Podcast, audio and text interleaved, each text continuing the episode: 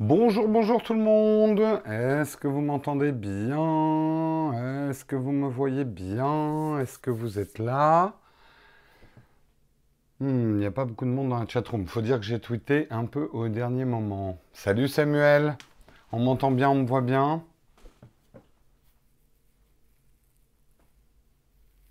Je me demande si les gens ont reçu la notif.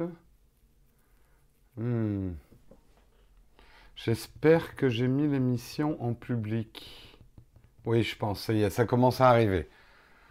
Salut Émilie Marie, bonjour, bonjour à tous. Allez, on commence parce que j'ai beaucoup d'articles. C'est plein de petits articles ce matin, mais j'ai beaucoup d'articles ce matin. Euh, donc, on va essayer de ne pas perdre trop de temps. Bon, en même temps, c'est vendredi, on va rester cool. Je voudrais remercier nos tipeurs du jour. Nos tipeurs du jour, c'est Macalga, c'est Yes Romain, c'est Mélanie, c'est Célia et c'est Régis. Merci beaucoup à vous les tipeurs. On rentre dans la catégorie 19 mois euh, en ce moment. Et oui, 19 mois. Merci, merci en tout cas de nous aider à faire toutes ces émissions. Ces émissions le matin et les vidéos sur la chaîne principale Nowtech. Encore un grand merci à vous. Oui, on va encore parler de l'iPhone i. C'est pas de ma faute, hein. l'iPhone 10, il n'y a que ça comme article en ce moment. J'y peux rien, moi. J'essaye hein, de pas trop vous en mettre, mais euh, je suis obligé de suivre l'actualité aussi. Hein ne tirez pas sans le messager. Ça devrait d'ailleurs, je crois que je vais en faire la baseline de Texcop. Ne tirez pas sur le passager, euh, sur le messager. Hein euh, en tout cas, je remarque un truc là en regardant le, le, les tipeurs et je vais vous en faire part parce que ça devrait vous faire réagir. Il faudrait que je fasse des stats. Il faudrait que je demande à Marion si on peut extraire cette donnée. Aujourd'hui, je regardais les stats de la chaîne parce que je devais les envoyer à Amazon et on a 10% de public féminin. Ce qui est pas mal, mais bon, voilà, c'est 10% de public féminin. Par contre, j'ai l'impression qu'au niveau des tipeurs, on a, une, pas, pas du tout une majorité, mais par contre, on doit avoir une stat plus importante de filles qui participent euh, et qui contribuent au Tipeee. Donc euh, voilà, je vous, laisse réfléchir à ça.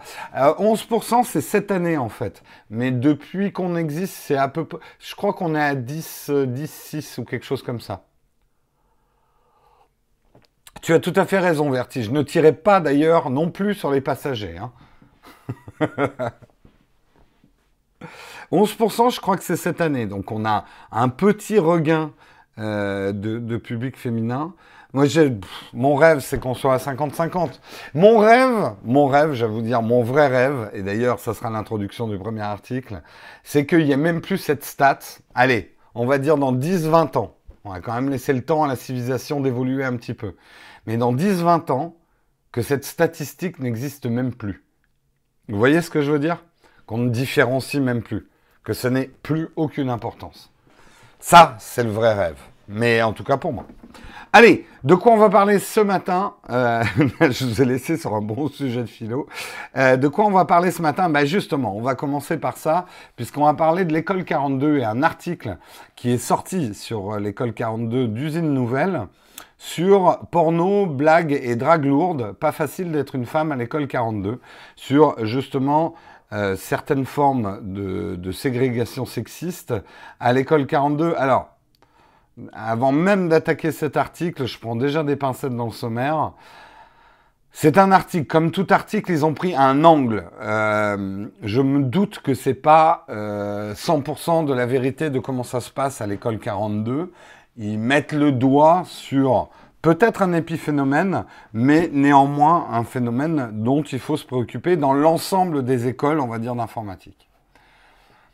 L'école 42, tu connais pas Juste Vertige, c'est l'école qui a été fondée par euh, Xavier Niel, euh, euh, école d'Haïti, qui marche très bien hein, d'ailleurs, d'après ce que je sais.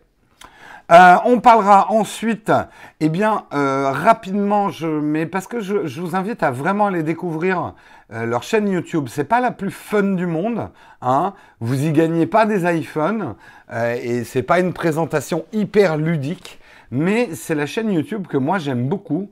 De quoi, de que choisir, hein. Et ils prennent toujours le côté des consommateurs, ils font des tests. Ils ont fait un test sur la fragilité de l'iPhone 10 qui est très intéressant à regarder, je trouve. On parlera également de Google Maps qui se refait une beauté. Euh, petit, ça, ça, on ira vite, mais c'est petit changement de couleur et de graphisme, mais c'est important parce que c'est une app qu'on utilise quand même beaucoup. On parlera également de Twitter qui fait le ménage dans les comptes certifiés de hard Non, pas de hard le pauvre. Je m'acharne sur lui. Pauvre Henri. Euh... J'espère qu'il écoute pas. Sinon, il est là. Oh, mais arrête, Jérôme, putain, à chaque fois que je prends mon café, oh euh, non, c'est Twitter qui fait le ménage dans les comptes certifiés de l'extrême droite américaine. Ça y est, en tout cas, euh, Twitter fait ce qu'il a dit qu'il allait faire. Euh, on parlera également de Mashable. Mashable, vous les connaissez bien. Coucou Caribou. Mashable, vous voyez souvent des tweets de Mashable, et bien le titre de presse aurait été vendu pour 50 millions de dollars à Ziv Davis. Et en fait, c'est pas exactement ce qu'ils, attendaient. Je vous expliquerai un petit peu. On parlera également d'une interview fort intéressante de Time Magazine de euh, Johnny Ive, Jonathan, Sir Jonathan Ive, qui parle justement de la conception et des problèmes qu'ils ont dû surmonter pour euh, faire l'iPhone 10. Et, c'est intéressant. Je vous dirai surtout pourquoi euh, il dit quand même quelque chose qui est assez important, qui s'applique bien au-delà d'Apple. Euh, et c'est quelque chose qui fait réfléchir sur l'innovation, justement. On parlera également, bah, encore une petite nouvelle sur l'iPhone 10, mais désolé, hein, les articles en sont remplis, mais c'est quand même une nouvelle, j'aimerais rebondir dessus parce que c'est un peu ce que j'avais pronostiqué. L'iPhone 10, vous le trouvez en retrait, il est disponible dans les Apple Store de Paris en tout cas, donc vous pouvez aller acheter un iPhone 10 sans le précommander, tout ça. Donc débunk, on va dire, enfin euh, dégonflage de toutes les hypothèses de gros problèmes de stock qu'il n'y aurait pas euh, d'iPhone avant la mi-2018, d'iPhone 10. Euh, Apple avait quand même un petit peu prévu le coup, on va dire. on parlera également, ça aussi, ça va être très rapide, mais YouTube qui va étendre justement ce geste qu'on a sur l'iPhone 10 où on peut zoomer sur les vidéos, eh bien, comme il y a de plus en plus de smartphones qui ont un ratio, un ratio qui s'éloigne des, des, des, ratios... Euh, merde.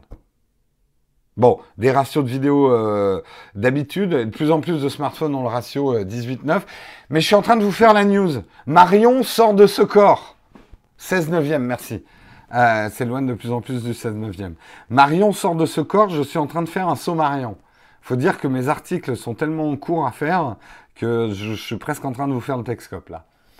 Euh, et je terminerai, je terminerai. Mais attention, il y a une astuce dans mon titre. Vous avez jusqu'à la fin de l'émission pour trouver cette astuce. Je vous parlerai d'une photo qui a gagné un concours de portraits prestigieux. Et c'est une photo d'Android. Voilà, je ne vous en dis pas plus. Vous verrez ça à la fin de l'émission, si vous êtes sage. Attention, je vous surveille. On verra si vous êtes sage dans la chatroom. Hein? La Timothée est là et les modérateurs sont là pour contrôler si vous êtes sage. Cool, on peut démarrer le Q&A. Allez Effectivement. Allez, on va pouvoir démarrer. On démarre sur les chapeaux de roue ce Texcope, puisqu'on a beaucoup d'articles bien dodus, comme dirait Marion. Euh, bien, bien dodus.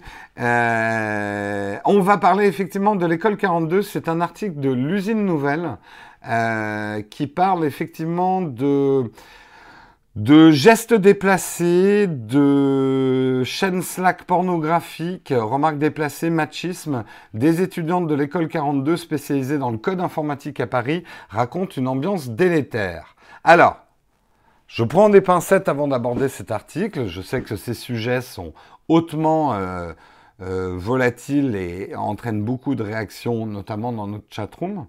Euh, c'est effectivement un angle qu'a choisi euh, l'usine Campus euh, pour, pour faire l'article.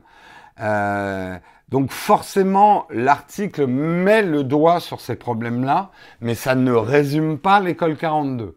Mais ça n'empêche pas de parler, parce que je trouve que c'est un cas intéressant.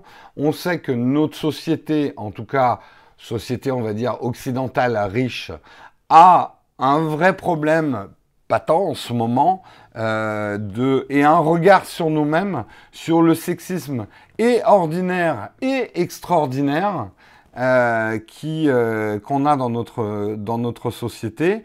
Il est temps, en tout cas moi c'est mon avis et dans cette émission je donne mon avis. Il est temps qu'on change justement, qu'on bouge les lignes. Euh, il est temps d'évoluer, de faire évoluer notre civilisation euh, sur ces problématiques-là. Et on le dit souvent, ça commence, entre guillemets, à l'école, ça commence dans le comportement de tous les jours. Et euh, ça commence effectivement par la formation et non pas la prévention ou ce, ce genre de choses.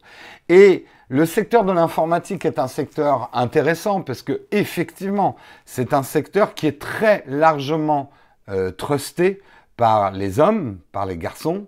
Euh, historiquement, de toute façon, les filières et scientifiques et maths, etc., il y a toujours eu des pourcentages de garçons euh, qui étaient bien supérieurs. Pas du tout pour des raisons de capacité, mais c'est surtout pour des raisons culturelles. Ah non, ma fille, tu vas pas faire de l'informatique, euh, euh, va plutôt euh, faire des trucs de fille. Hein. Moi, je, je, le dis, je viens d'une époque où effectivement l'informatique, là, on parle de, de dans l'école 42, il y a moins de 10% de femmes qui représentent l'effectif, mais moi, je viens d'une époque où en informatique, les femmes, il y en avait, mais c'était euh, une exception, c'était rarissime. Mais je pense, Yves, que la question de confiance en soi, elle vient de la question culturelle. Comment veux-tu qu'une femme ait confiance en elle en se disant je peux faire exactement le métier que je veux et je ne suis pas moins capable qu'un garçon, alors que la société autour d'elle n'arrête pas de lui balancer des archétypes à la gueule euh, toute son enfance euh, de il y a des trucs pour les garçons, il y a des trucs pour les filles. Euh, le fond du problème, il vient de là. Qu'on me ramène pas hein, des vieilles réflexions à la, à la OSS 117, ah, l'égalité des femmes, on en reparlera quand il s'agira de déménager les meubles lourds. C'est bon, les trucs physiques, ok, euh, oui, ok, ok, voilà, ok, oui, oui, oui, oui, euh, des femmes déménageurs, il y en a, il y en aura moins. On s'en fout. Ça, c'est un vieil argument à la con. Euh, là, on est en train de parler justement dans la civilisation dans laquelle on vit. On va dire hors les métiers qui demandent une force musculaire. Et je parle pas d'endurance. Hein, parce qu'endurance, on sait très bien que l'égalité, le, les femmes ont beaucoup plus d'endurance euh, que les hommes au niveau cardiaque, etc. Mais on va dire sur de la force physique pure, oui, il y a des différences. De toute façon, j'ai jamais dit qu'il n'y avait pas de différence. Euh, mais comme il y a des différences de morphologie, euh, chez les gens. Je veux dire, je ferai jamais déménageur, moi. Bref. On en revient, mais je disais à titre préventif avant qu'on me sorte les vieux, euh, arguments. Euh, mais là encore, hein, je pense qu'il y a aussi euh, sur les sports, il y aurait des, progrès à faire. Il y a des sports, je ne vois pas pourquoi on fait des différences entre les hommes et les femmes. Mais bon, bref, c'est autre chose. revenons sur l'école 42. Cet article nous dit qu'effectivement, un certain nombre de femmes ressentent, un certain nombre, je dis pas toutes, mais un certain nombre de femmes ressentent un, un malaise effectivement à l'école, n'osent plus s'habiller, euh, s'habiller ou en jupe ou en short. En gros, sont obligées de choisir leurs vêtements pour ne pas subir des commentaires sexistes. On parle également, euh, puisque le Slack de l'école est autogéré par les élèves, euh, d'un channel qui s'appelait Not Safe for Work, euh, le NSFW, euh, un channel où effectivement là c'était un peu la foire à la saucisse si je peux dire, puisque euh, je vous, à la limite, je vous lirai quelques extraits de ce qui se, ce que se disait dans ce forum. C'était assez nauséabond et en gros, les filles n'étaient pas bienvenues. On va pas non plus se mentir, vous le savez comme moi, que dans le monde de l'informatique, dans le monde du gaming, euh, il y a un sexisme rampant et parfois très agressif. Euh, en ce moment, il y a quand même, en réaction peut-être effectivement à, des remises en cause du sexisme ordinaire, il y a un antiféminisme un un antiféministe assez patent. Je vous donne quand même euh, des, euh, des petits articles de ce qui était euh, sur ce forum. un appel, par exemple, à enduire les femmes avec du mont d'or et de la graisse abdominale de féministes. Voilà. une femme à quatre pattes avec le commentaire naît pour être un sac à foutre. Euh, désolé, hein, s'il y a des enfants qui écoutent Texcop, là, c'est peut-être le moment de, de, les basculer sur euh, l'âne trop trop ou, autre chose. Euh,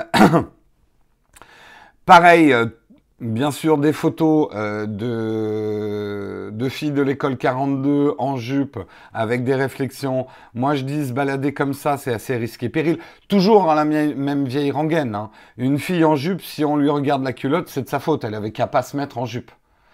Euh, ça, c'est l'argument le plus, c'est un des arguments les plus dingues quand on y réfléchit et qu'on le, qu'on le décortique, quoi. De dire que les, finalement, c'est la faute des filles si on regarde sous leur jupe ou qu'on regarde leur culotte parce qu'elles s'habillent avec une jupe, c'est quand même assez dingue quand vous y réfléchissez. Euh, si, vous mettez le problème à plat, vous l'extrapolez, dire à quelqu'un je t'agresse visuellement je te stigmatise, mais c'est de ta faute parce que tu t'habilles comme ça, euh, c'est quand même assez fou, quoi. Euh, Bref, tout ça pour dire, euh, la, direction de l'école reprend un petit peu les choses en main calme aussi les propos. Euh, dit effectivement, c'est pas la majorité des filles qui se, qui se plaignent. Il y a certes des problèmes. D'ailleurs, le channel sur le Slack a été fermé depuis octobre euh, et que la, majorité euh, des hommes qui sont dans cette école ne sont pas des sexistes. C'est toujours le fait d'une minorité. Après, moi, je suis un garçon et je sais euh, et je sais que ça n'a pas tellement changé dans un cours d'école. Les garçons entre eux, il y a un phénomène d'entraînement. On nous apprend depuis tout petit que euh, de voir un bout de culotte, un bout de jambe, un bout de fesse ou un bout de sein, c'est presque un trophée pour un garçon. Ça, on nous l'apprend depuis qu'on est des petits garçons. On nous apprend un comportement quelque part prédateur. Et il faut pas se le cacher. Et moi, le premier, attendez, je suis pas en train de vous dire, moi, je suis bien, vous, vous êtes pas bien, ou les autres sont pas bien. Moi, le premier, j'ai été conditionné dans mon enfance et dans mon adolescence à des comportements de prédateurs sexuels, disons-le. Euh, c'est le sexisme rampant. Et c'est vrai qu'on dit souvent, effectivement, que les hommes, ils ont un radar. Euh, y a, dans une foule, vous mettez euh, une foule de 1000 personnes, euh, il y a un coup de vent, il y a une petite jupe qui se lève, on voit un bout de fesse, tous les hommes l'auront vu. Aucun homme ne l'aura raté. On a un sixième sens, on est élevé comme ça, quoi. C'est waouh, t'as vu un truc qu'il fallait pas voir? Et ça date euh, d'il y a longtemps. Hein. Avant, c'était des bouts de cheville et tout ça. C'est juste que ça remonte. On est, on est élevé comme ça par les autres garçons. Et ça commence à l'école. Et je, je sais pas, les garçons qui sont, euh, les hommes qui sont dans la chatroom, est-ce que j'ai tort ou est-ce que j'ai raison? Je pense pas que ça soit notre nature, Eric. C'est justement ça le fond du problème. Hmm. Et bah après, on pourrait partir sur un débat philo. Il y en a qui vont me dire oui, mais on est des animaux. Et effectivement, l'homme est programmé génétiquement pour se reproduire avec un maximum de femmes euh, pour euh, préserver la survie de l'espèce. Je pourrais passer à peu près trois heures à vous donner des exemples de comportements animaux que notre civilisation a dû calmer parce qu'on n'est pas des animaux.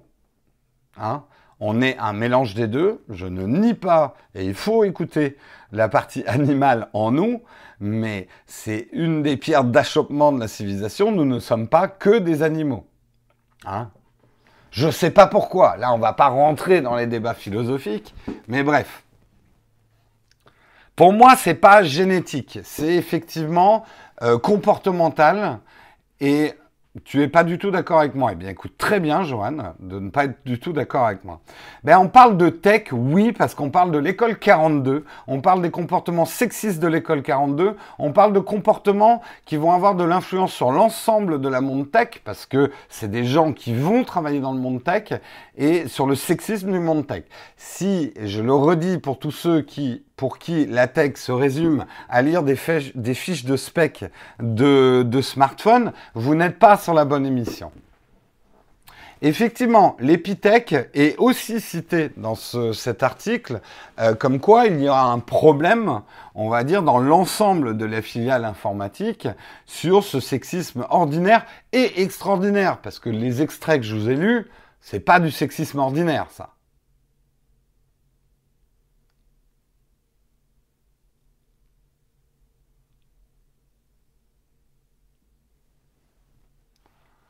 Moitié homme, moitié singe. Oui, oui, mais bien évidemment. Je, le sais comme vous, hein, je suis pas. Je sais, on est effectivement euh, on est programmé génétiquement parce qu'on est un petit mammifère fragile euh, qui a survécu, on va dire, à des, à cataclysmes euh, pour se reproduire comme des lapins dès qu'on en a l'opportunité. Donc effectivement, c'est un comportement animal. Mais vous êtes quand même bien d'accord que la plupart de nos comportements animaux, eh bien, heureusement qu'on les, a mis, on va dire, un bouchon culturel dessus. Hein.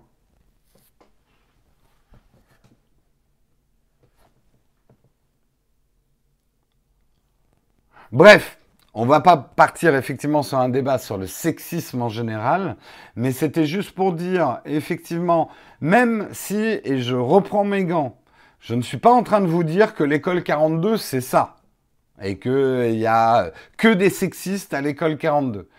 Euh, L'usine nouvelle a fait un article sur des problèmes de sexisme qu'il peut y avoir à l'école 42, mais dans, comme toutes les écoles informatiques, dans toute la filière informatique, et que je pense que euh, voilà, c'est un des premiers endroits où on devrait faire attention parce qu'on le sait, énormément d'emplois vont être créés dans ces secteurs-là, et que si on veut, comme geste civilisationnel, évoluer sur la question euh, du sexisme, ça commence justement dans les écoles.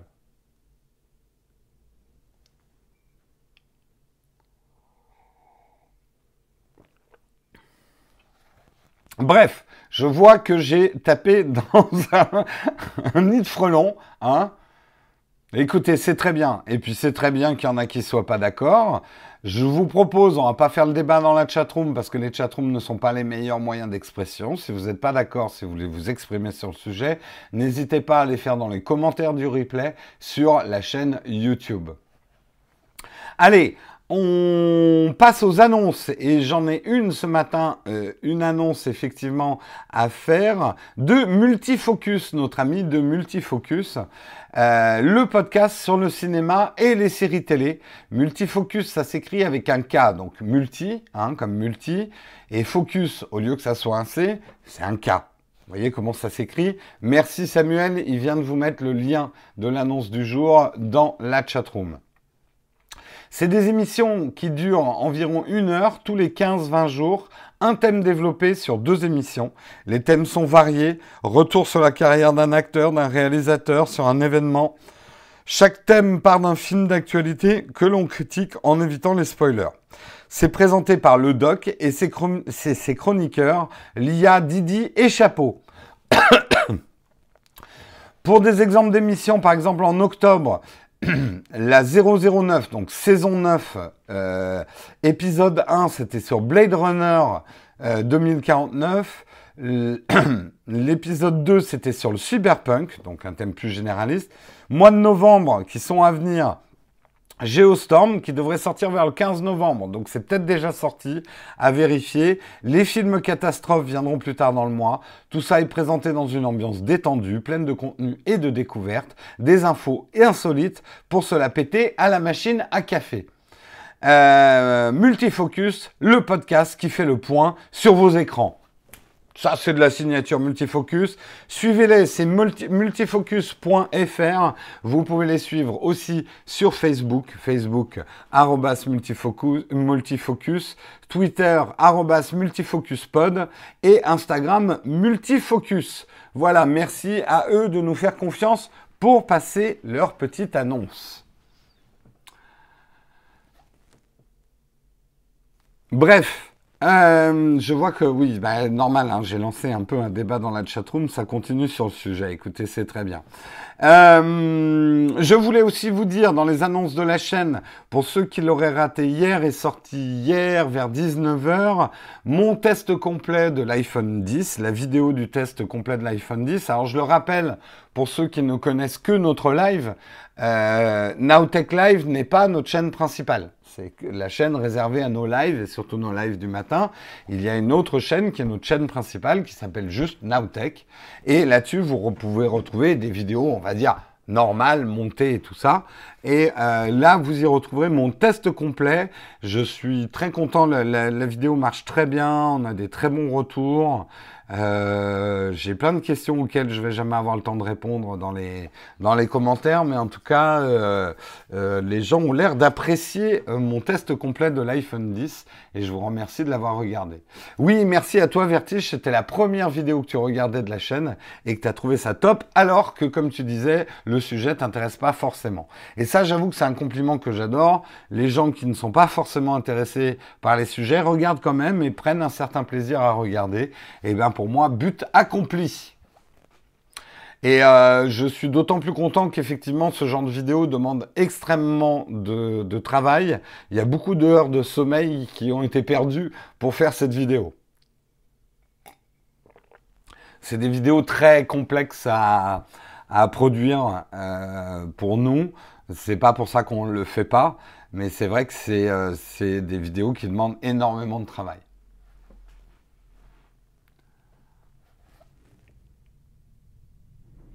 Euh, oui, alors j'avoue, euh, je sais qu'il y en a qui vont gueuler parce que je parle pas du One, euh, du OnePlus 5T. Très honnêtement, il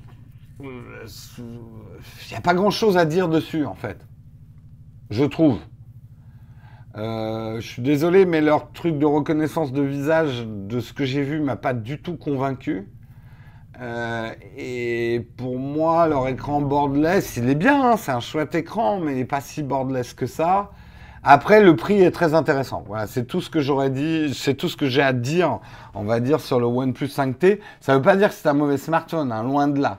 Mais, euh, euh, je le trouve euh, moyennement intéressant en news, en tout cas.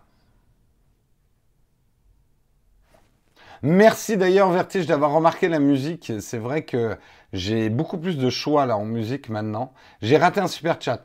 Euh, j'ai beaucoup de plus de choix en musique et donc comme les vidéos devraient être, en, devraient être vraiment bien en musique, euh, on a plus de choix. J'ai raté le super chat, je le vois pas le super chat. J'ai raté un super chat. Putain, attendez, je suis en train de remonter parce qu'il bug le truc qui me permet de, de repérer les super chats. Ah, j'ai tout perdu. C'était qui le j'ai dit Borderless. C'était qui? Non, je le vois pas le super chat.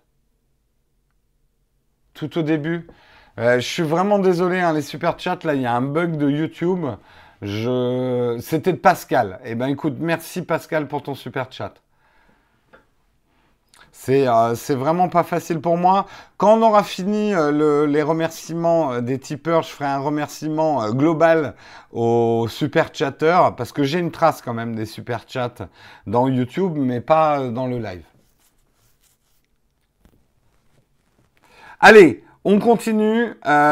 pour vous parler effectivement d'une chaîne YouTube, moi que j'aime bien, euh, et je pense que vous la regardez pas, mais je vous invite à aller la découvrir parce qu'elle est assez intéressante. C'est la chaîne de Que Choisir. Alors ça paraît pas fun comme ça du tout. Hein. Euh, c'est une chaîne effectivement où ils font des tests de produits. C'est une, chaîne qui est vraiment. Mais moi, en fait, elle, elle m'influence beaucoup parce que c'est pas ce que je veux faire avec ma chaîne YouTube, mais leur objectivité euh, c'est vraiment une chaîne qui se, place du, qui se place du côté du consommateur et dans la défense du consommateur. Et euh, c'est ça que j'aime beaucoup sur cette chaîne, c'est suffisamment rare. On n'est effectivement pas dans les youtubeurs qui vous font soit de la promo de produits, soit qui vous font... Euh, et je critique pas les youtubeurs, hein, on fait chacun des trucs, mais ça peut être bien, si vous voulez vous faire un avis sur un produit, d'aller voir les vidéos de Que Choisir. En tout cas, moi, je les écoute très régulièrement. Et je trouve que leur test de l'iPhone 10 est intéressant sur la fragilité de l'iPhone 10, parce que effectivement, euh, c'est un, téléphone extrêmement fragile. Ils lui ont fait passer euh, toute une batterie de tests assez scientifiques avec euh, des machines pour enregistrer. C'est pas juste oh je lâche mon iPhone 10 du dixième étage. Va-t-il céder?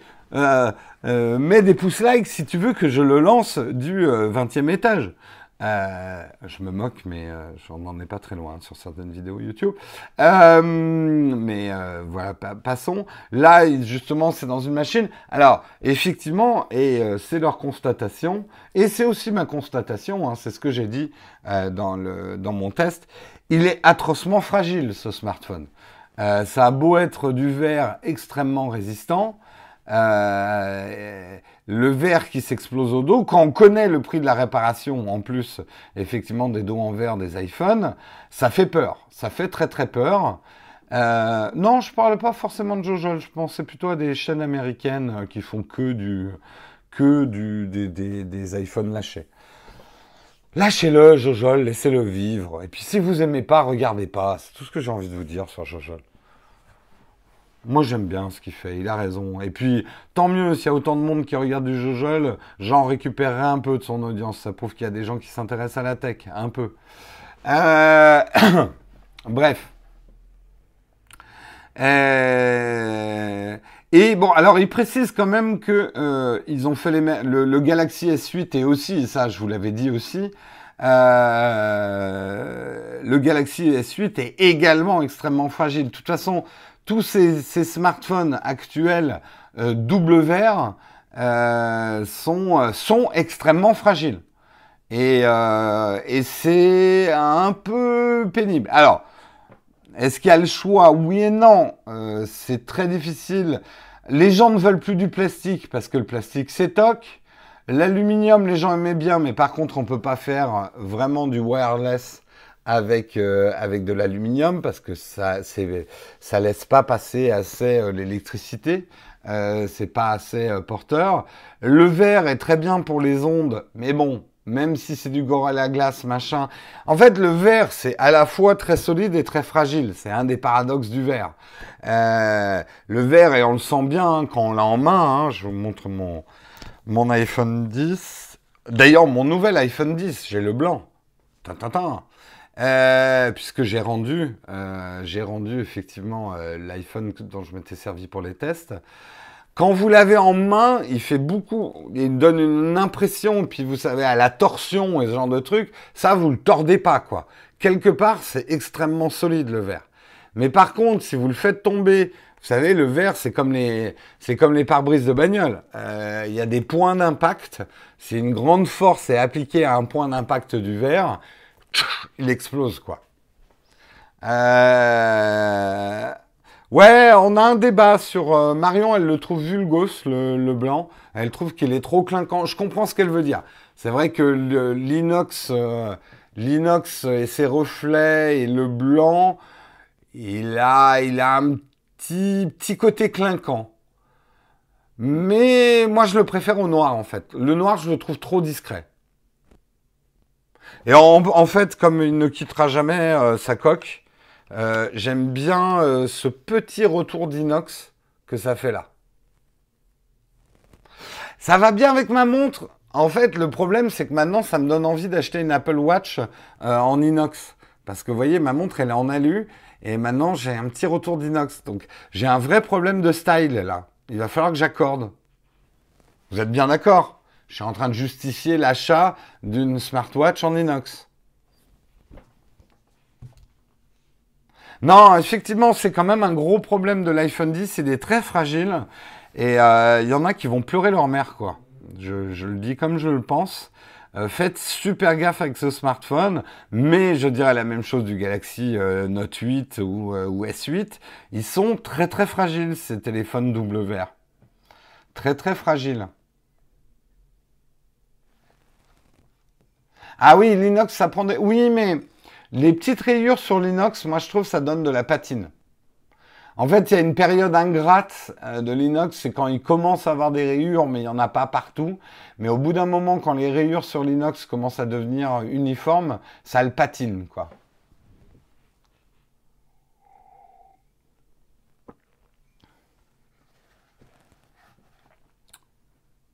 Bref, allez, on continue.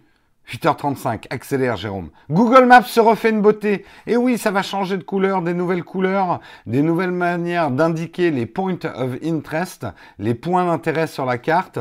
Voilà un petit peu à quoi va ressembler euh, le nouveau Google Maps. C'est des changements extrêmement subtils. Mais sur une application que vous utilisez tous les jours, pour certains d'entre vous, euh, c'est... Euh, et bon, vous le savez, hein, pendant 20 ans, moi été... Euh, directeur artistique en publicité et donc j'ai une formation de graphiste et je peux vous dire que les choix graphiques en cartographie, ça paraît rien, mais c'est extrêmement, euh, extrêmement, c'est un, travail très dur le graphisme de cartographie parce que c'est des choix justement d'encombrement de pages.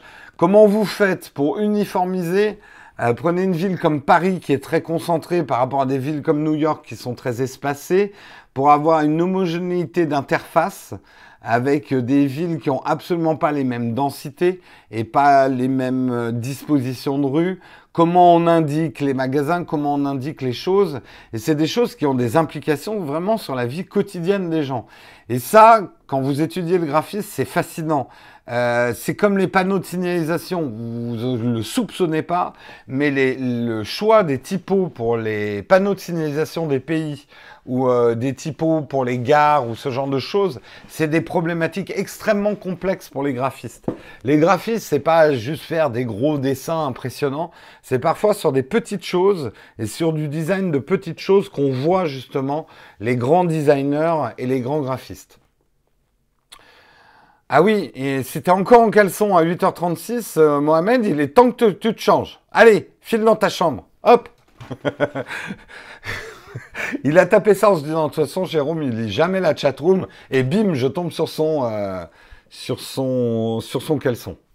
Hein Ramassez là les caleçons. Euh, regardez, moi, pas une seule chaussette, pas un seul caleçon par terre. En fait, vous les voyez pas, mais ils sont là.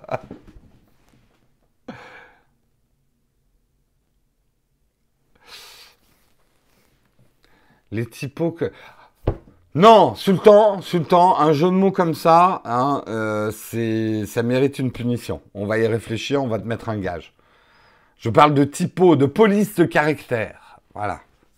Oui, effectivement, après, vous avez des graphistes qui sont spécialisés, justement, et les graphistes cartographes, c'est presque un métier à part entière, mais moi, je trouve que c'est des problématiques, justement, de design et de graphisme, la cartographie, qui sont absolument fascinantes.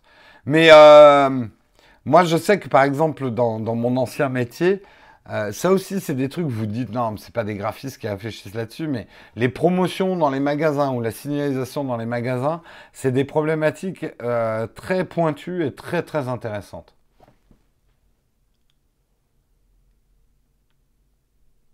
Non, c'est pas vrai. J'ai jamais j'ai présenté l'émission en peignoir, mais je suis toujours habillé en fait, j'ai un short en jean, mais là, vous ne le voyez pas. Je suis toujours habillé pour présenter l'émission. Je ne me permettrai pas, soit je vous la fais complètement à poil un jour, mais euh, je ne vous présenterai pas une émission à poil. Euh, à, poil du bas. Enfin, en culotte. En caleçon. Bref.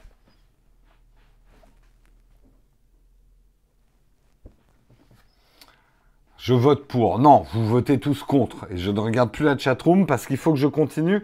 On va parler effectivement d'un sujet un petit peu plus grave, c'est Twitter.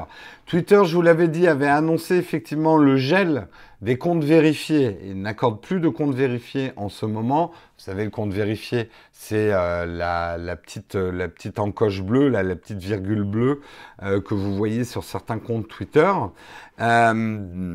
puisque effectivement il y avait eu un scandale d'un représentant, en tout cas d'un militant très connu de l'extrême droite américaine, même plus que de l'extrême droite, hein, on va le dire, un nazi américain, avait eu une certification Twitter, ce qui effectivement pose un peu le doute sur qu'est-ce que c'est que cette putain de certification, quoi. Euh, je vous rappellerai avant qu'on juge, autant le nazisme est interdit en France, d'avoir des propos racistes ou d'afficher clairement une croix gammée ou ce genre de choses, c'est interdit par la loi en France, ça ne l'est pas aux États-Unis. Donc c'est pour ça qu'on peut voir des défilés de mecs avec des croix gammées aux États-Unis. La loi est différente. Euh, l'histoire aussi est différente, on va dire. Euh, tout ça pour dire, Twitter a dit non seulement on gèle effectivement les comptes certifiés, mais on va commencer à y regarder de plus près euh, sur, euh, sur qui a, a effectivement obtenu cette, cette validation Twitter. Parce que Effectivement, il y a le premier amendement aux États-Unis, tu as le droit de dire ce que tu veux, d'arborer toutes tes opinions politiques que tu veux, même les plus, euh, les plus odieuses. Ça fait partie de la liberté qu'offre le premier amendement. Mais néanmoins, il y a des conditions de service et d'utilisation euh, sur Twitter qui sont maintenant très très claires, qui l'étaient déjà au départ, mais qu'ils ont renforcé qui sont que tout message d'incitation à la haine, stigmatisation raciale, et sexiste hein, d'ailleurs, je vous le rappelle. Euh, tout ce qui stigmatise effectivement euh, cela est, euh, est interdit sur Twitter. Et d'autant plus, effectivement, si vous avez un compte vérifié. Et du coup, un certain nombre de représentants on va dire, euh, des euh, fascistes et extrême droite et nazis américains. Oui, je mets tout dans le même sac. Si vous avez un problème avec ça, eh ben, ne regardez plus mon émission. Euh, désolé les gars, je suis pas, une ouverture d'esprit et me permet de voir les subtiles nuances entre l'extrême droite, le nazisme et les fachos. Voilà, c'est dit, c'est dit. Hein. C'est mon opinion. Et voilà. Je sens que je vais pas me faire que des amis, mais comme disait mon grand-père, on reconnaît la valeur d'un homme au nombre de ses ennemis. Euh,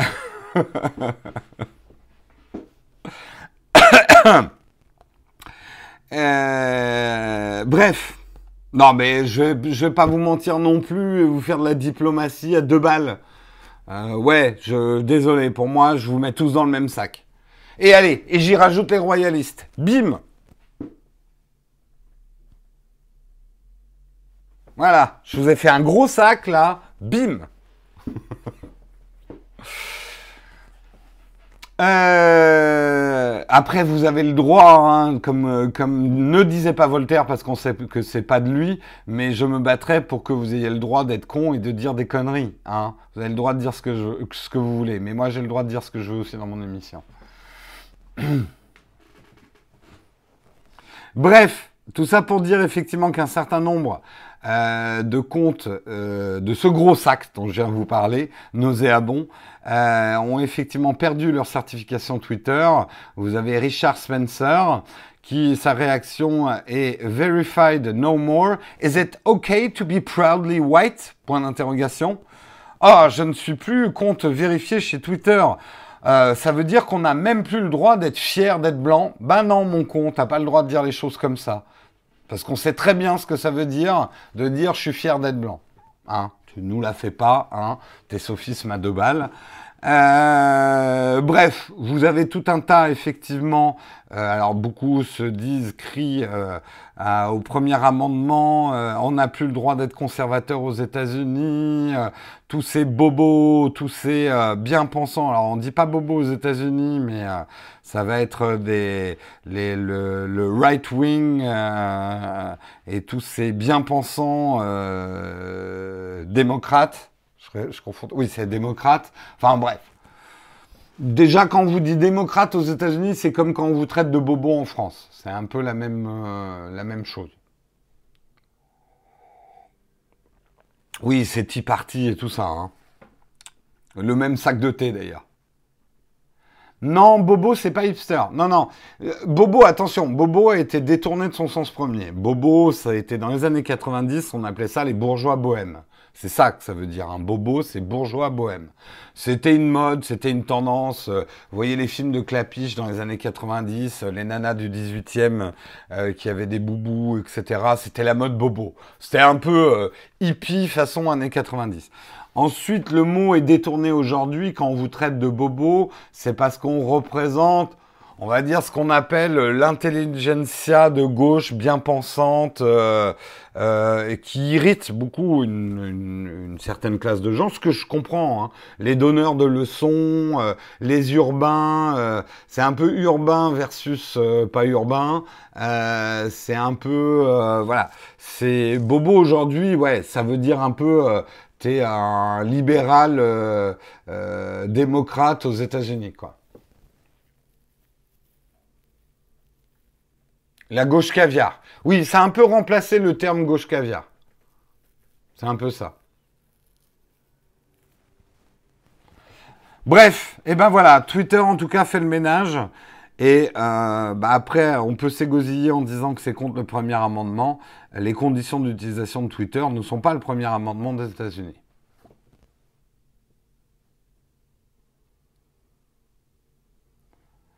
Moi et Marion, voilà, gauche caviar. si tu savais. Enfin bref, je vais pas me lancer là-dedans, mais si tu savais à quel point je suis pas à gauche, mais bon, c'est pas. Mais en même temps, j'en suis très fier qu'on me traite de bobo. Parce que oui, on va dire que mes idées rejoignent ce que ce que les gens qui me traitent de bobo détestent. Ça me va, ça me dérange pas que vous me traitiez de bobo.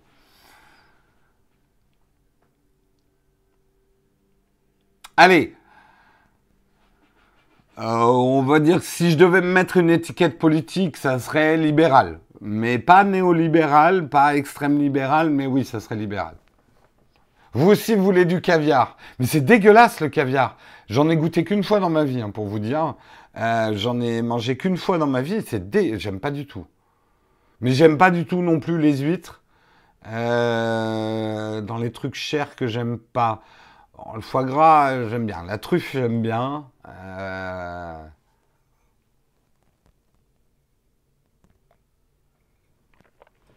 mais euh, euh, dans les plats chers, qu'est-ce que... Il y a plein de trucs super chers, super rares, j'aime pas du tout, quoi. Le saumon, oui, ça continue à être cher, mais on va dire que le saumon, maintenant, t'en trouves du moins cher que du jambon, hein, du saumon.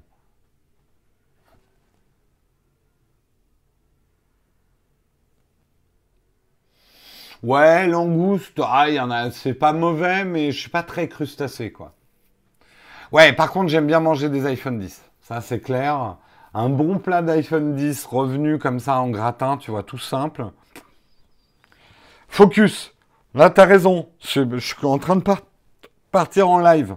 Mais c'est avec votre caviar, caviar là. Vous m'avez donné faim. J'ai faim. Euh, j'ai pris un petit déjeuner trop léger, il est à 6h du mat et j'ai faim. Voilà. Hein Vis ma vie de Texcoper. J'ai fait que 5 articles.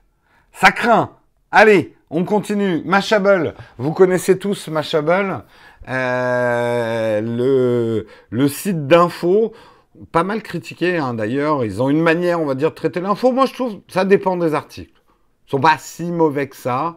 C'est sûr que c'est un site qui a eu beaucoup de succès en étant toujours les premiers à sortir des articles très très rapidement. Euh, ah, la pub. Ah, voilà. Euh, vous le savez peut-être, euh, Mashable appartient à Pete Cashmore. Ça m'a toujours fait hurler de rire le nom de famille de ce mec. Le mec s'appelle Cashmore. Faire du business quand tu t'appelles Cashmore, c'est. Pas mal, quoi. Ses parents auraient dû lui donner comme prénom So Much. So Much Cashmore. Euh... si vous le connaissez pas, il a une, il a une gueule. Ah, J'aime pas critiquer les gens sur leur physique. En fait, il a vraiment une tête de minet. Pour le coup, il a pas du tout une tête de geek.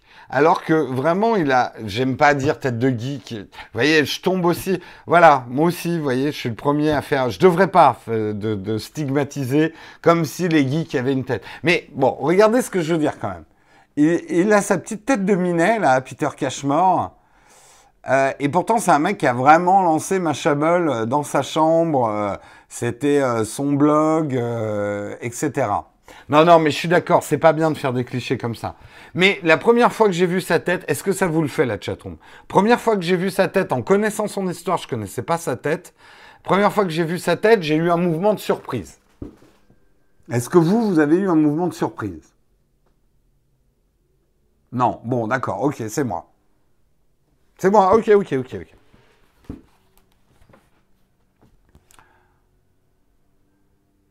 Non, oui, non, en effet. Ah ouais, une petite tête de Playboy quand même. Il fait un peu acteur de ciné. Pas de très bons films, hein, d'ailleurs. Mais arrête, Jérôme, de parler de son physique. Non, mais vous voyez, non, je peux pas m'arrêter. Il a, il a un peu une tête d'acteur de série B, quoi.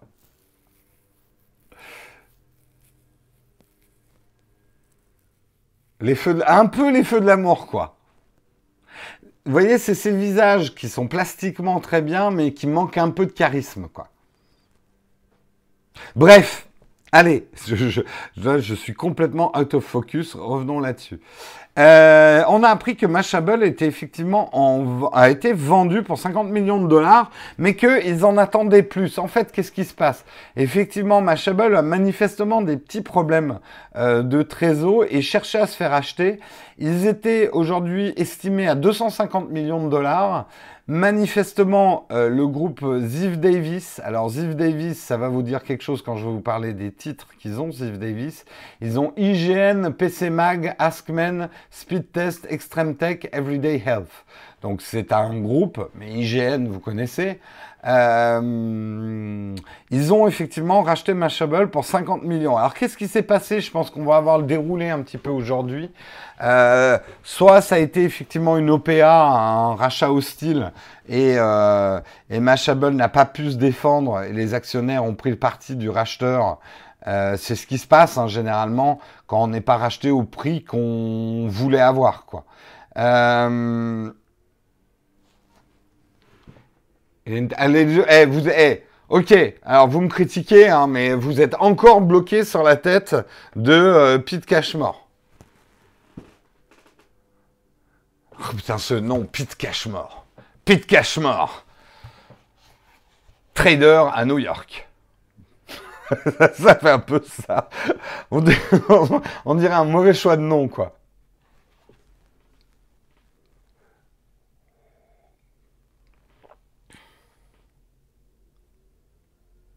En même temps, quelques kilos en plus, des lunettes mal rasées avec des cheveux gras plus longs et en bataille, tu remplaces le costume par un t-shirt QWERTY et tu l'as ton stéréotype de geek. C'est pas faux, c'est pas faux.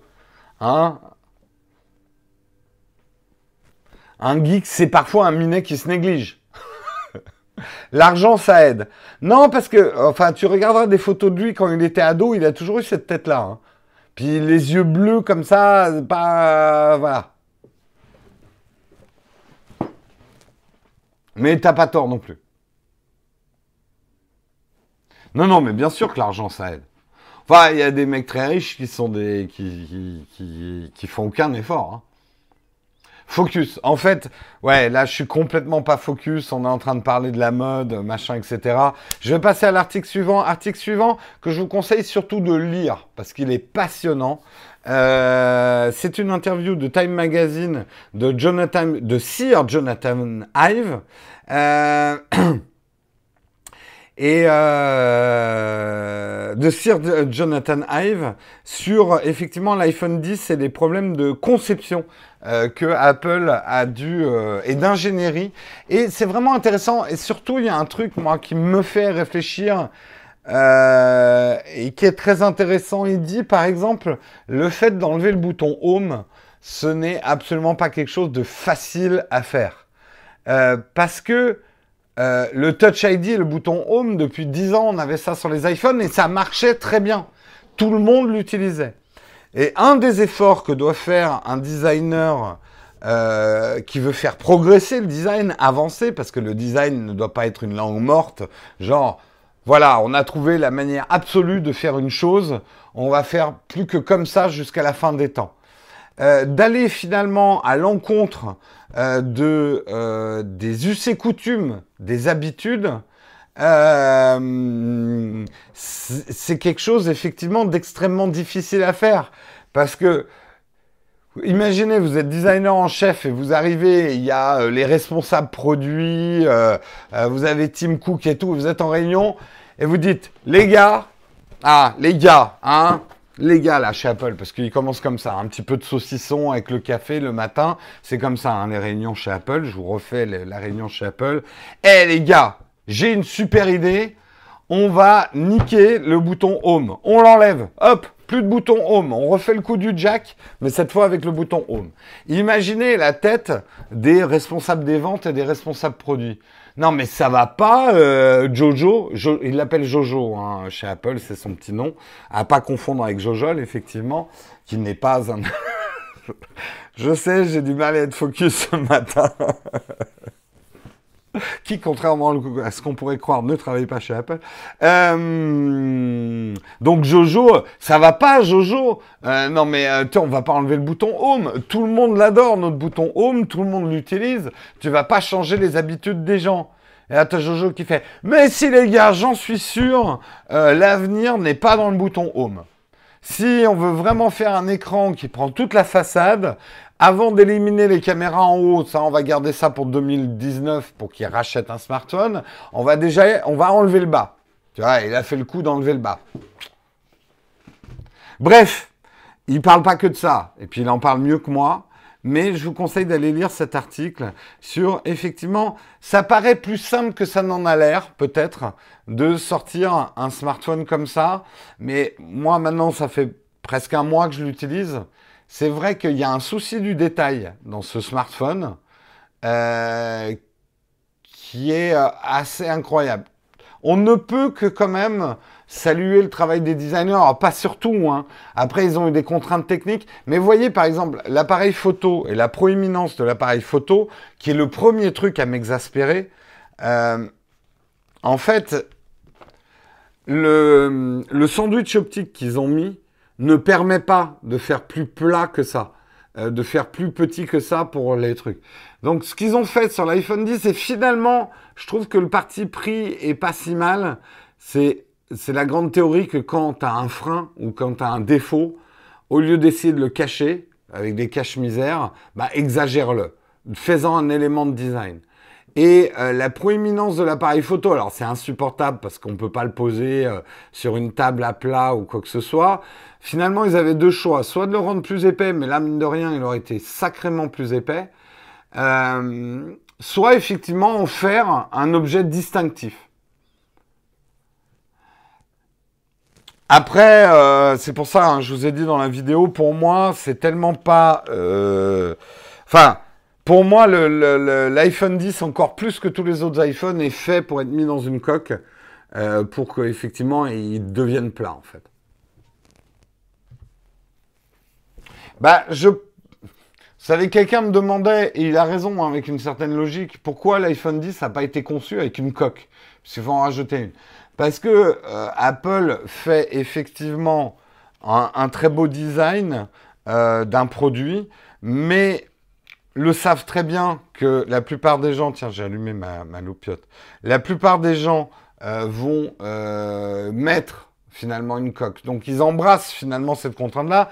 Et le fait qu'on ait des coques à part, bah d'abord, ça fait gonfler le chiffre d'affaires d'Apple, parce qu'ils vendent très bien leurs coques aussi, mais ça laisse le choix aussi, ça donne une certaine customisation. Choix de couleur, choix de motif, euh, ça serait triste. C'était LG qui, avec le G4, avait essayé de faire une coque intégrée à son smartphone. Par contre, ce que pourrait faire Apple, c'est effectivement au moins offrir une coque de base. Ça, je suis complètement d'accord.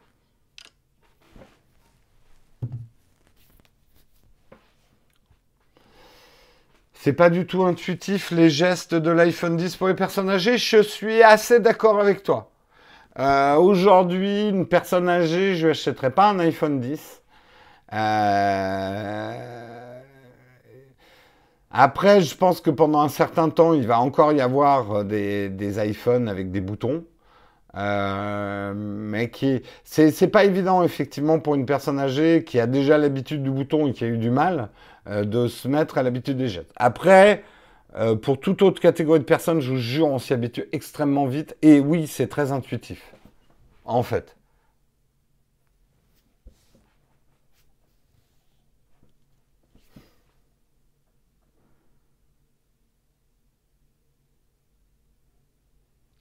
Bah, en même temps, euh, euh, l'iPhone n'est pas fini. Il y a beaucoup de produits comme ça où euh, effectivement on va les utiliser en les protégeant. Ça n'empêche pas de travailler sur le design. vous voyez ce que je veux dire?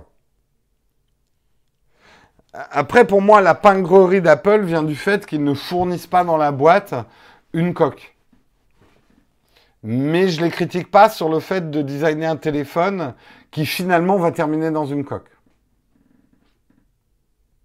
Il est 9h, je sais, et j'ai encore plein d'articles. C'est pas grave, c'est vendredi. C'est vendredi, on stresse pas. J'ai pas envie de stresser aujourd'hui. Je savais que j'avais trop d'articles. Allez, après, j'en ai des très brefs. Le suivant, c'est extrêmement bref, juste pour vous dire qu'il y a du stock d'iPhone 10. Vous pouvez en trouver directement dans les magasins, en tout cas à Paris. Il y a du stock des deux couleurs, des deux contenances. Euh, j'ai pas vérifié euh, moi-même, mais hier, par exemple, il y avait des stocks dans euh, le Carrousel du Louvre, le marché Saint-Germain, Apple Opera, euh, les 4 temps à la Défense. Donc, tout ça pour dire que les les Cassandres qui disaient Apple a tellement de problèmes pour produire l'iPhone 10 qu'il n'aura pas de stock d'iPhone 10 avant la mi-2018 se sont quand même trompés. Alors, soit Apple a fouetté les enfants chinois euh, très très fort pour qu'ils produisent plus vite, euh, ce qui n'est pas impossible non plus. Hein. Euh, à mon avis, les conditions de travail dans les usines chinoises ont dû être très dures ces derniers mois pour pouvoir euh, sortir tout ce stock-là. Mais comme moi, je l'avais dit dans mes émissions, Apple est un industriel, Tim Cook est un industriel euh, et sait comment gérer effectivement de la production et des stocks.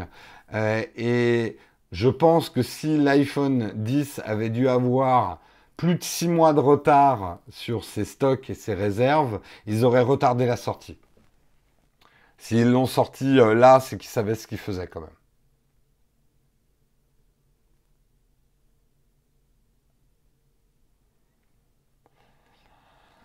La cadence des galériens. Eh ouais. Ben non, non, mais euh, après, euh, c'est comme quand on mange de la viande, faut pas oublier l'animal qui a été tué pour, pour que vous en profitiez. Quand vous faites mumuse avec votre smartphone, quelle que soit la marque, N'oubliez pas les gens qu'il a fallu pour le produire et préoccupez-vous aussi de leurs conditions de travail. Hein, et si on était prêt à payer plus cher, oui, je dis bien plus cher nos produits euh, pour qu'ils soient produits peut-être dans des conditions de travail plus appréciables avec des salaires qui se rapprocheraient plus des salaires de nos pays, euh, peut-être qu'on fabriquerait des smartphones ici. Mais en, nous, consommateurs, on n'est pas prêt à payer le prix. Donc on est aussi responsable de la situation. Ce que je vous dis toujours.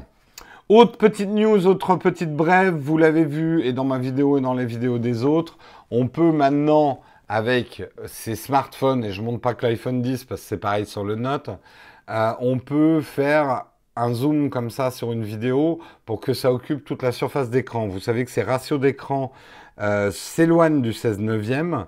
On est plus dans du 18 neuvième, donc dans des formats euh, presque de ciné. Euh, et du coup, YouTube va étendre cette fonctionnalité à l'ensemble des smartphones qui adoptent ces nouveaux ratios qui sont proches du 18-9. Moi, ça me fait poser une question parce que je, je, il y a quelques chaînes que je suis qui sont déjà passés en format 18.9 euh, pour leurs vidéos. Est-ce que ça serait pas l'idée pour moi? En fait, ce que je dis souvent, c'est que je passerai au format 18.9, qui est un format cinéma. Hein.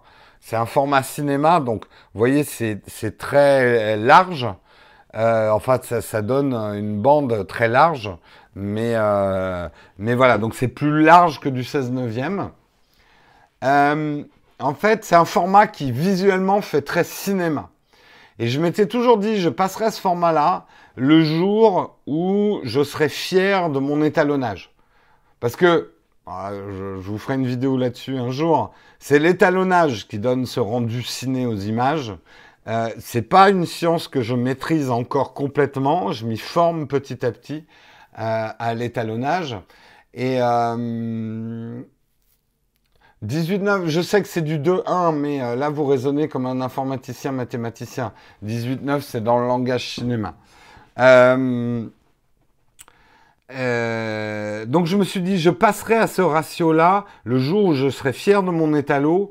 Et donc pour renforcer le côté rendu fiction, on va dire, de et les optiques. Hein, c'est aussi une question d'optique avec le...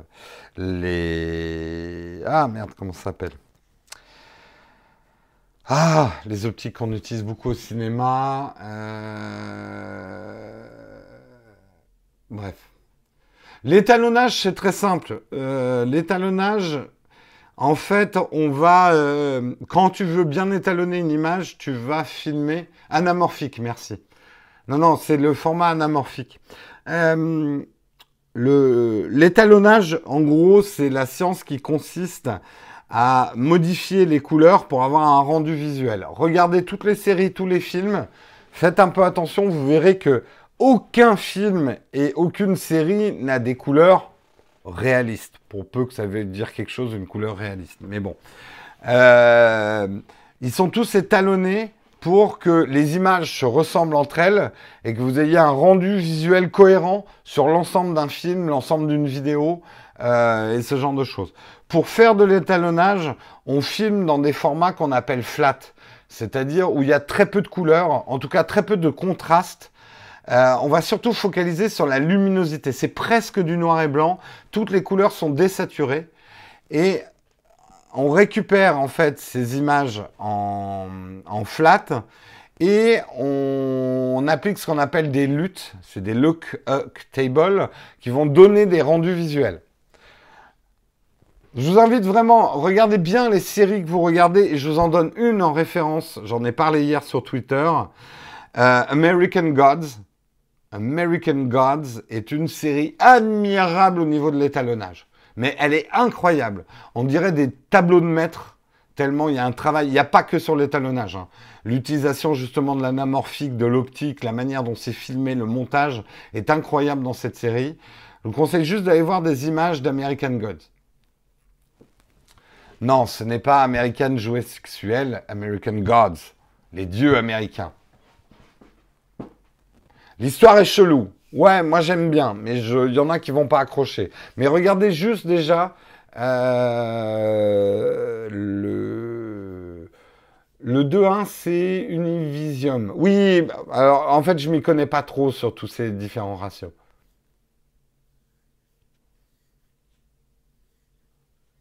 Le dernier House of Cards, c'était du 18-9. Alors, vous pouvez même voir dans certaines séries, on peut alterner sur les formats. Ça se fait aussi. De passer du 16-9 au, 18-9 euh, selon ce qu'on est en train de filmer en fait. Bah, la grosse mode actuellement dans l'étalonnage Hollywood, c'est ce qu'on appelle le orange and steel. C'est en fait pousser les bleus et les oranges des images. Euh, les oranges pour que les peaux il y a beaucoup de séries. House of Cards est connue pour ça. Elle est dans les jaunes et les bleus. Euh, vous regardez toutes les images de House of Cards, tout est bleu et jaune. Tout a une dominante bleu et jaune. Breaking Bad aussi a une étalo, oui, euh, Breaking Bad a une étalo très jaune. Jaune-verte.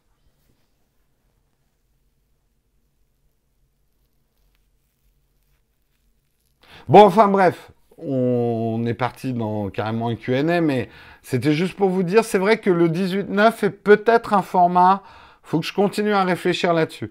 Après, euh, ouais, faut que je continue à réfléchir là-dessus. Je trouve que ça fait un peu prétentieux de se mettre en 18.9 quand justement on fait pas du full étalo.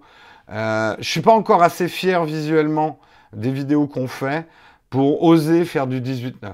Pour moi, euh, c'est presque un. C'est de dire putain, regardez les qualités d'image que je fais, c'est presque de la fiction, les gars. Bon, ça c'est moi, hein, je suis un perfectionniste. C'est quoi la signification des dominantes couleurs? On va pas chercher forcément la signification, mais comprends qu'un directeur artistique ou un directeur de la photo sur un film, il est très important pour lui qu'il y ait une cohérence visuelle sur l'ensemble du film. On filme à plein d'endroits différents, un film ou une série, des extérieurs, des intérieurs, des gens différents. La couleur n'arrête pas de changer. L'étalonnage va permettre de donner une uniformité qui fait que quand tu vas voir une image du film ou une image de la série, tu vas faire ah putain, ça c'est une, image de la servante écarlate. Autre exemple aussi d'une merveilleuse étalo.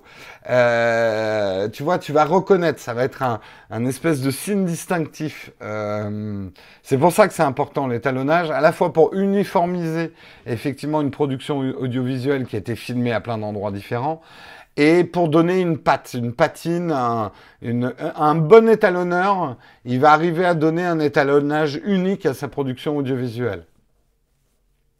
Les lens flares, c'est encore autre chose. Qu'est-ce qu'il faudrait pour être fier de ton étalonnage? Ah, ça, je te le dirai quand j'y serai. Mais pour l'instant, euh, j'apprends. J'apprends. Et je peux vous dire que le jour où je serai fier de mon étalonnage, je serai probablement pas fier d'autre chose et je me serai lancé un nouveau challenge. Oui, on a beaucoup critiqué Gigi Abrams sur lens flare, c'est pas lui qui l'a inventé. Hein. Bon, il en fait un usage, euh, c'est Monsieur Plus, hein, avec du lens flare, mais... Euh. Ça dépend, les faux lens flare. Moi, j'ai pas critiqué dans son Star Trek. Je trouvais que ça donnait un rendez-vous. Bon, il en met un peu beaucoup. Le problème, c'est pas le lens flare. Vous savez, c'est exactement comme l'étalonnage.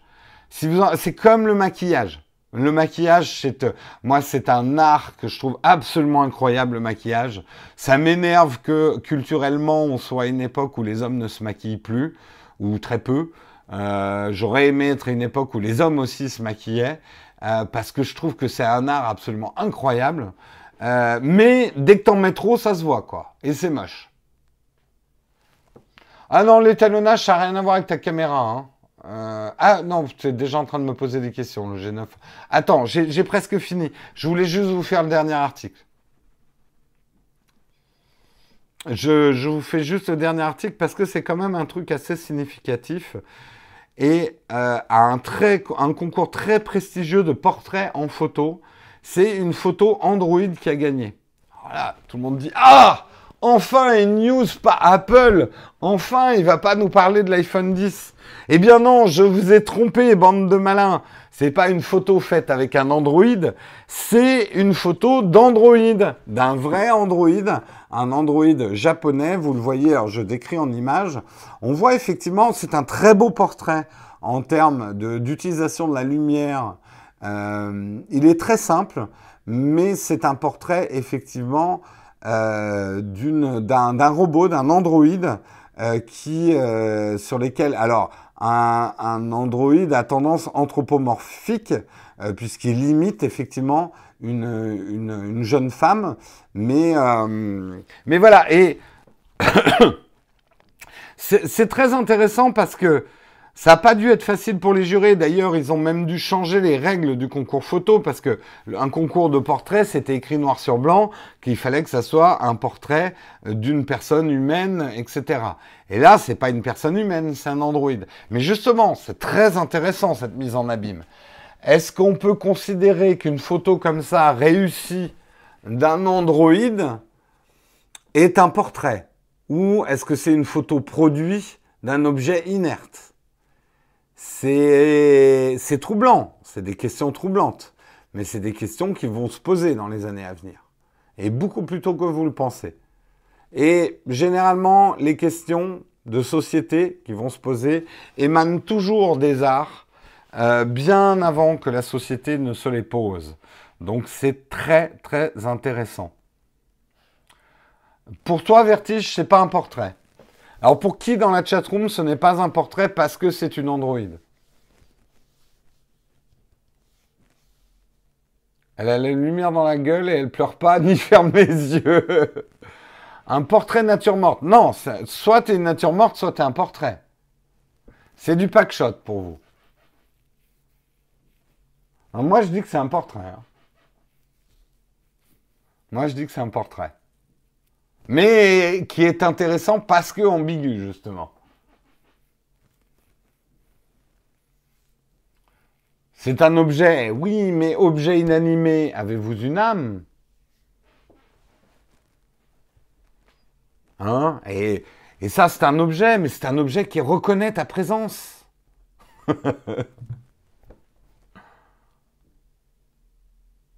Alors, ça, c'est intéressant ce que tu dis, euh, Vertige.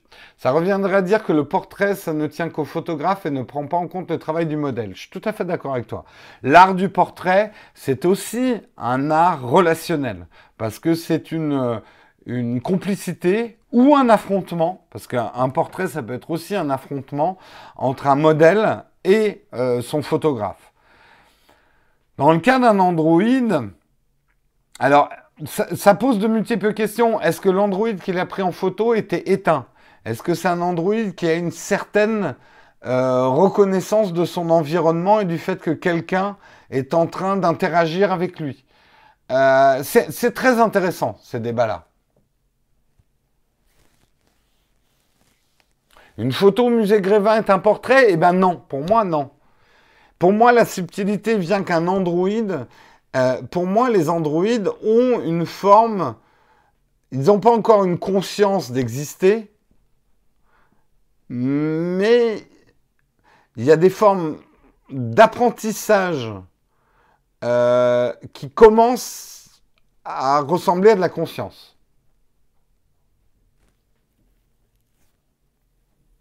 Pour moi, c'est pas la même chose. Une photo d'un mannequin inerte et la photo d'un androïde n'est pas la même chose. Portrait du vivant. Est-ce qu'un androïde est quelque chose de mort? Qu'est-ce que la vie? Regardez, il y a un épisode de Star Trek Next Generation avec Data, euh, ceux qui connaissent Star Trek Next Generation, sur qu'est-ce que, qu'est-ce que justement un, un être. Euh, quand l'intelligence artificielle sera arrivée à un certain niveau, est-ce qu'on pourra dire euh, que c'est vivant ou pas? C'est des débats intéressants. Je dis pas qu'on y est aujourd'hui. Euh, j'imagine que là, cet Android, euh, à part, elle doit être aussi intelligente que Siri. Hein. Euh, mais je trouve que c'est des débats intéressants à se poser. L'homme bicentenaire. Exactement, Pascal Mabille. Est-ce que c'est l'œuvre de Dieu? Oui, mais est-ce que Dieu existe? Hein? Et comme dirait Woody Allen, Dieu n'existe pas parce que si Dieu existait, il n'aurait pas permis que je me coince la langue dans ma machine à écrire. Réfléchissez à cette phrase, elle est pleine de vérité.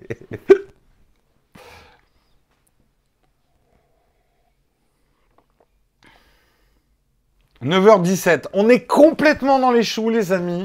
C'est vendredi, c'est spaghetti. Non, je sais, c'est ravioli, mais j'aime bien détourner les proverbes. Euh, on fait ce qu'on veut. C'est vendredi. Et je vais quand même commencer le Q&A. Allez, on se donne un petit 9h30. À 9h30, il faut que je vous quitte. Euh, mais moi, j'ai bien aimé comme ça, partir, sans horaire. ça fait du bien de relâcher un petit peu, quoi. J'ai une question platinium, je le sais Samuel, et un grand merci à toi de me mettre les questions platinium que sinon je ne verrai pas. Question platinium, on va commencer comme ça. Euh, le Q&A, donc c'est la fin de l'émission, on commence le Q&A, petit Q&A de 10 minutes.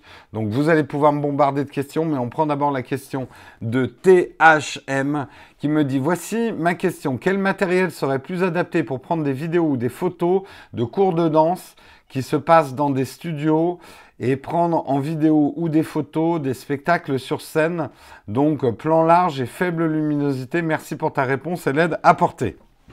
Alors, Quelque chose sur les spectacles et les concerts.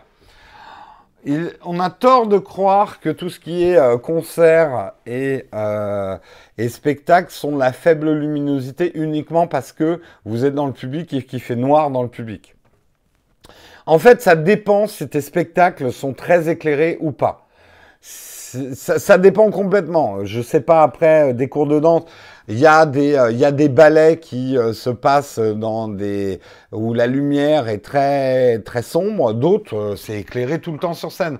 Donc ça va dépendre. Mais partons du postulat que ce que tu dois filmer, c'est du mouvement. donc des choses très rapides dans de la basse luminosité. En gros, c'est la chose la plus compliquée à faire en photo. Hein. Je te le dis juste, il n'y a rien de plus compliqué que de saisir le mouvement en basse luminosité sans utiliser un flash. Pas vous refaire un cours photo, mais là, tu demandes le truc le plus difficile. Donc pour ça, je te conseille d'aller chez Sony et de prendre un, un A7S qui a un capteur complètement incroyable pour la basse luminosité. Tu auras des problèmes de batterie, c'est un appareil relativement fragile, euh, mais par contre pour la basse luminosité, il est assez incroyable. Si tu peux attendre un peu, je ne serais pas surpris que Sony annonce très bientôt un A7R, un A7S Mark II avec les mêmes batteries que le A7R Mark III euh, qu'ils ont annoncé cette année. Donc tu auras moins de problèmes de batterie, tu auras probablement un double slot SD, etc. Mais pour la basse luminosité, je vais pas te mentir, je te conseille pas par exemple euh, les GH5, je te conseille pas Panasonic si ta spécialité c'est la basse luminosité. Parce que les capteurs micro 4 tiers sont moins bons euh, en basse luminosité. Voilà, j'espère avoir répondu à ta question. THM. Ça va te coûter cher, hein, par contre, hein, aussi. Non, le l'A7 R2, il est très bon, mais le vrai pro spécialiste de la, basse luminosité, c'est l'A7S.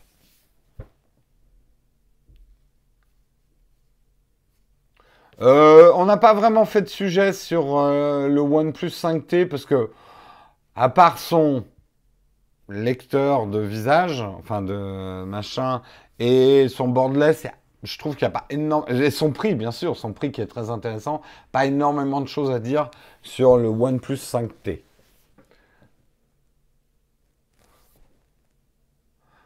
À quand une vidéo sur les Fairphone C'est pas prévu, Joseph. J'ai reçu, oui, Elton John. J'ai euh, trois semaines de mails de retard. Je m'en excuse à tous ceux qui m'ont envoyé des mails. J'ai un retard de fou. J'avais le choix. Soit je répondais à vos mails, soit je faisais ma vidéo. Euh, je n'arrive plus à trouver le temps de répondre aux mails, mais j'ai reçu euh, tes chansons. On en a écouté deux avec Marion. C'est très, très chouette. Merci à toi, Elton John. L'iPhone est disponible en magasin. Je viens de faire l'article là-dessus, Sébastien. Alors peut-être que tu viens d'arriver. Une GoPro sans fisheye, ça existe. Oui, la Sony RX0 qui va sortir, qui a une focale 35 mm ou la DxO1.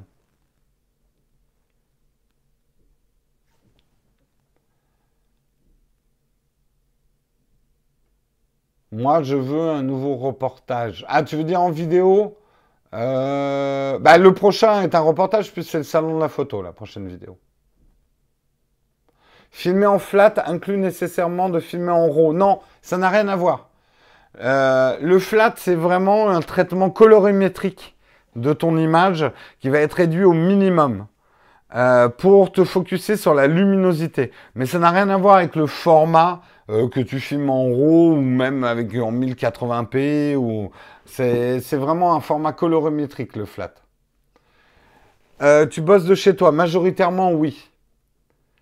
Euh, le G7 filme en, log. Non, tu peux pas prendre le Vlog pour le G7, ni d'ailleurs pour le nouveau G9. Le Vlog est réservé à la série des GH et à euh, certains FZ non, chez Panasonic. Mais tu as quand même des profils qui s'appellent Cinelink. Euh, je crois que c'est Cinelink S, Cinelink D. Et tu vas dans ces profils-là et tu réduis euh, ton contraste au minimum, et enfin tous les trucs, tu les réduis au minimum. Il y a plein de tutos euh, pour euh, comprendre comment on fait ça. La nouvelle GoPro 360 à 800 euros, ouais, je l'ai vue, elle m'intéresse pas plus que ça. Hein. Je fais pas du sport extrême, donc. Tu veux un reportage sur une usine Apple en Chine? Ah, peut-être plus tard, j'aimerais bien, j'aimerais bien. J'aimerais bien aussi aller faire des reportages sur des usines d'optique au Japon. Ce serait trop beau. Oui, j'ai testé une caméra 360. Tu les retrouveras, Jean-Pierre. Tu la retrouveras. C'était la Gyroptique 360 sur la chaîne principale Naotech. Et je vous dis d'ailleurs ce que je pense un peu de la 360 dans cette vidéo. Mon lieu de tournage préféré devant la, la BFN ou la Défense J'aime bien les deux. J'avoue que j'aime bien ces endroits-là. Euh, c'est vraiment des endroits. Euh, la défense, c'est très intéressant pour plusieurs raisons. La défense, il y a plein, plein d'endroits différents pour tourner des vidéos. Je pourrais tourner un an de vidéos à la défense avec des décors différents, ça c'est chouette. Et à la défense, surtout, on vous fait pas chier. D'abord parce qu'il n'y a pas de gardiens qui viennent vous péter les couilles, pardon d'être vulgaire, parce que vous êtes en train de filmer. Et les gens ne viennent pas vous regarder, ah, c'est pour la télé, ou s'ils sont plus jeunes, ah, c'est pour YouTube, parce que bah, les gens bossent, quoi. Ils ont autre chose à foutre que de s'arrêter.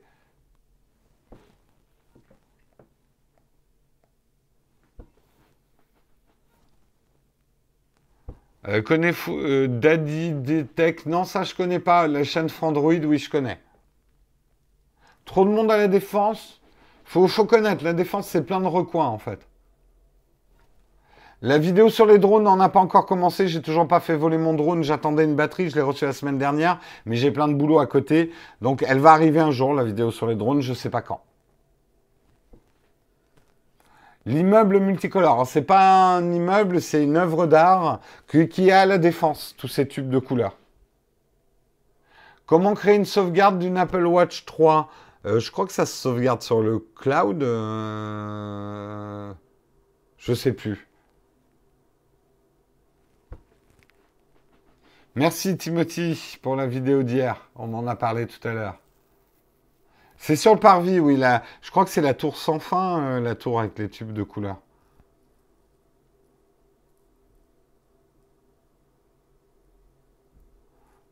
Oui, le Sony Alpha S est plutôt orienté vidéo et le R photo, mais c'est un peu comme le GH5 et le G9. Les, deux savent faire de la photo et de la vidéo. C'est juste effectivement des options tu vas avoir en plus pour une spécialité ou l'autre. Mais le capteur de l'Alpha 7S est fait pour vraiment tourner des vidéos avec beaucoup d'ISO dedans. Il a un très bon traitement de l'ISO en fait.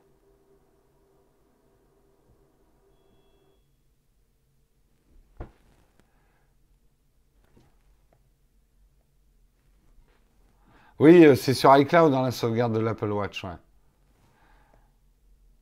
On, arrête à une hein. c'est vendredi, c'est exceptionnel. Allez, je prends une ou deux dernières questions. Encore une ou deux dernières questions. Tu hésites entre l'iPhone 7 Plus et le S8. Euh, prends le 7 Plus. Tu auras les deux objectifs et plus de batterie. Ah non, euh, tu voulais dire le S8 de chez... Euh, les gens, moi je sais pas, euh, le choix entre Android. Moi je préfère iOS à Android, je vous le cache pas. Mais c'est parce que c'est moi et c'est mes usages d'un smartphone. Et c'est ma connaissance d'Android et d'iOS. Mais c'est dur de vous aider à choisir entre iOS et Android parce qu'il y a des trucs que j'adore moi sur Android qui me manquent hein, en étant sur iOS. Et ça va peut-être être des choses plus importantes pour vous. Donc ça dépend qui vous êtes en fait.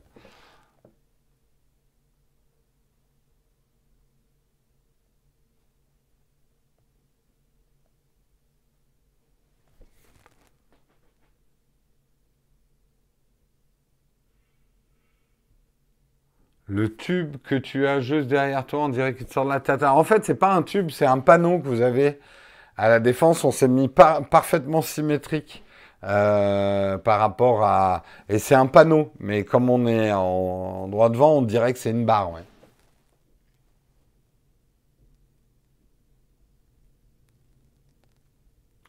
La Watch Series 1 en 2017-2018, t'en penses quoi? Écoute, moi j'ai tenu tout 2017 avec mon ancienne Apple Watch, je l'ai changé que cette année. C'est pour le modèle 3. Elle tournait bien, hein. c'est sûr qu'elle était un peu lente, mais en même temps, je lance pas vraiment beaucoup d'applications avec mon Apple Watch. Je suis content que celle-ci soit plus rapide, mais c'est pas vital la vitesse sur une Apple Watch pour, pour commencer à en profiter. c'est même un bon achat si tu n'es pas sûr qu'une Apple Watch, euh, tu vas en avoir vraiment l'utilité ou pas. Allez, plus qu'une minute. J'ai juste le temps de vous dire au revoir, de vous souhaiter au revoir. Euh, je vous ai fait un mélange Pompidou Giscard d'Estaing qui était pas mal. Euh, Giscard dit Pompidou.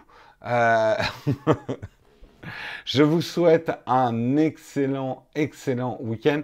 Oui, je vois quelqu'un a des problèmes financiers. Vous pouvez tout à fait arrêter le Tipeee pendant un temps et puis le reprendre derrière. Il hein. n'y a aucun souci. Hein.